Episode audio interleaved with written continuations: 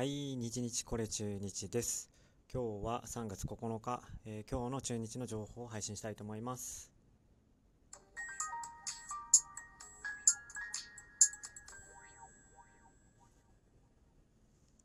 はい、今日ですね、3月9日、えーオープン戦ありました。えー中日対西武ですね。なんと今日名古屋球場、名古屋球場、名古屋ドームではなく、えー名古屋球場で、えー開催されました。珍しいですね。ちょっとプラチナチケットになったんじゃないかと思うぐらいちょっと珍しいですね。はい、行きたかったな。あはい。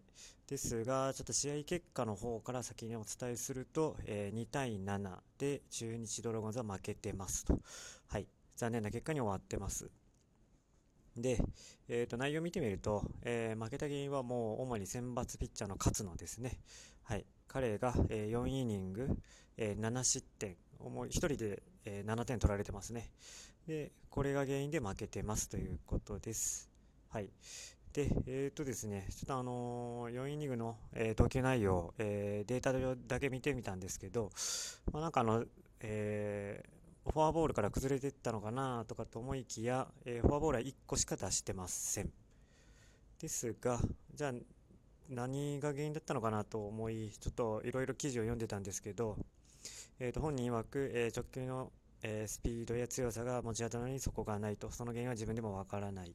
変化球を投げてダメでまっすぐを投げて打たれる。えー良くない自分が全部出た。実力不足とコメントを出しています。はい。なので、えーとまあ変化球とかでストライク取れなかった。で、えーといろいろコントロール苦しんでまっすぐで投げていたと。で、だけど、まっすぐも本来の力強さがまだないということで狙い撃たれたという感じですね。はい、ちょっとすごい残念な結果になってますと。で、勝野投手ですね、えっ、と、今3年目かな。うん。で、えっ、と、結構期待はしてるんですけど、去年も3勝ぐらい確かしてるはずで、えっ、と、ですが、ちょっと今年はちょっとあんま良くないですね。ちょっと前回も3日 ?3 月3日ソフトバンク戦4回3失点で、ちょっと、えー今日のね、えー今日までに修正して、えーそのいいピッチングを求められてたんですけれども、ちょっと今日もダメでしたということで、結構今厳しい状況ですね。うん。ちょっとこれで選抜投手争いからは、えーちょっと、えー離脱みたいなことがあるんじゃないかと、えーいう感じにちょっと個人的には見えています。はい。で、えーとですね、えーちょっとね、こうなると、なんかもう去年もこういうようなゲームたくさんやっていて、なんかあんま去年と変わってないんじゃないかな、みたいな感じの、えーがよぎるんですけど、まあ、ちょっと中日ですね、えーと、まあ、名古屋ドーム、まあ、今、バンテリンドームですけど、ちょっとここ本拠地にしてるだけあって、えーと、やっぱピッチャーで守る、えー良いピッチャーが投げて、えー守備も鉄壁。これで守り勝つ野球っていうので、もう、これは宿命なんですね。広い球場の。うん。こうやってやっていかなきゃいけないので、ちょっと緻密なね、投球というのがやっぱり求められるんですね。なんで、ちょっと、えー今日の勝野としては厳しいという感じがしますと。で、えっ、と、結局去年もね、あの先制点取られたら、基本負ける。これをずっと繰り返したんですね。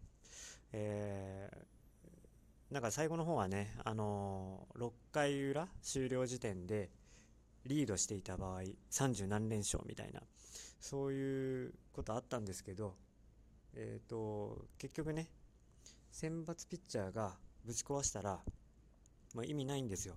あの、逆転する打力がないので、ちょっとね、今年は、あのー今日も高橋周平がホームラン打ったみたいなんですけど、えーちょっと長打力が、えー今年はちょっと改善の兆しがあるんですね。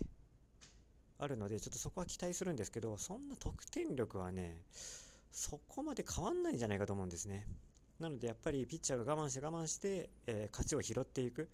こういうスタイルを、で、やっぱやっていくしかないんですね、中日は。なので、やっぱあの選抜投手がある程度ちゃんと抑える。6回1失点とかね。うん、それくらいでああの先制点を与えない、これがやっぱ大事なんですよ。あのこの前、えー、柳、ね、右ピッチャー柳投手もオープン戦投げてて、確か5回1失点だったかな？4回1失点か5回1失点。まあこれで、えー、上々の出来だ、十分な内容だみたいな感じで言われてましたけど、結局ね、あのー、彼もね、あのー、先制点取られてるんですよ。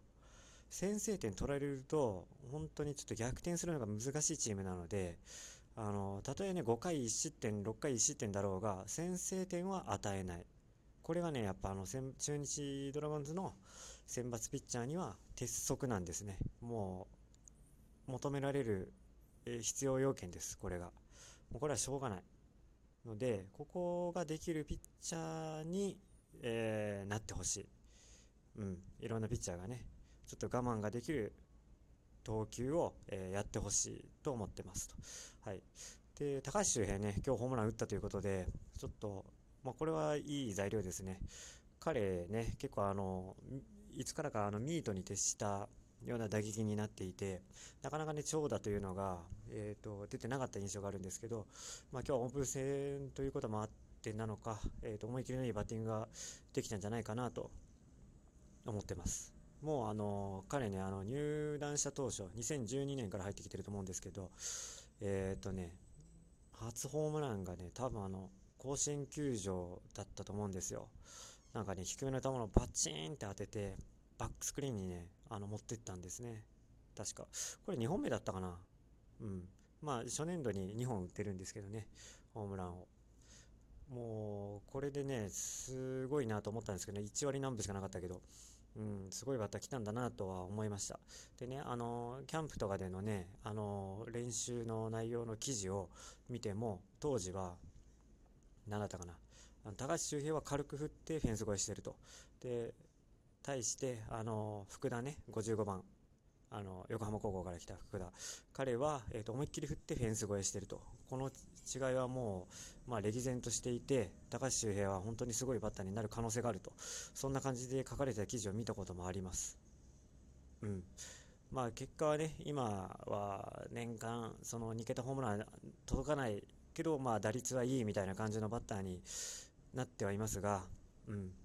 えー、っと、ね、まあ、対して福田選手はね、あの、もう夏男みたいな感じで8月以降にめちゃめちゃホームラン打つっていうね、2桁ホームランも、まあ結構、まあ5年ぐらい打ったのかなうん、っていうぐらい、えっ、ー、と、ホームランバッターに、まあ中日といえばホームランバッターですね、っていうふうに成長しましたと。まあ、そういう違いはありますけど、ちょっとね、高橋周平選手、あのー、なんか、えー、インタビュー記事でも今年はなんかホームラン狙っていきたいみたいな感じで書いてあったので、ちょっとまあ彼に期待ですね。うん、長打は。うん。まあ、ただ、毎年ね、その長打狙わなくて、ミートばミート重視でも、あの、彼、あの、1年間、フルでね、働いたことがないんじゃないかな。結局、いつもなんかどっかで怪我しちゃって離脱するっていうね、なんかそこはなんかあの、森の2世の本当、森の、ね、昔の森の選手をね、あの、継承しちゃってるんで、ちょっとそこだけ気になるのでね、あの、彼がいなくなると本当に響いちゃうんで、1年間通して出てほしいなと、はい、これはあの切に願っています。はい、というわけで今日は、えー、残念ながら負けてしまいましたが、はい、まだまだね、えーと、オープン戦続きますんで明日もあんのかな？明日。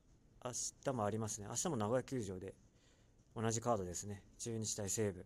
あるのでちょっと明日も、えーまあ今日の結果にね、まあ各自ちょっとあのいろいろ調整ポイントがあると思うんで、えー、まあ開幕、開幕からね、調子よければいいんで、うん、オープン戦でどんだけ負けようがいいと思うんで、ちょっとまあ、あの、やるべき課題を、えー、各選手にはこなしてほしいなと思ってます。はい。というわけで、えっ、ー、と、今日の中日の情報でした。今日は残念ながら負けてしまいました。はい。まあ、切り替えて明日も頑張っていってほしいと思います。はい、以上です。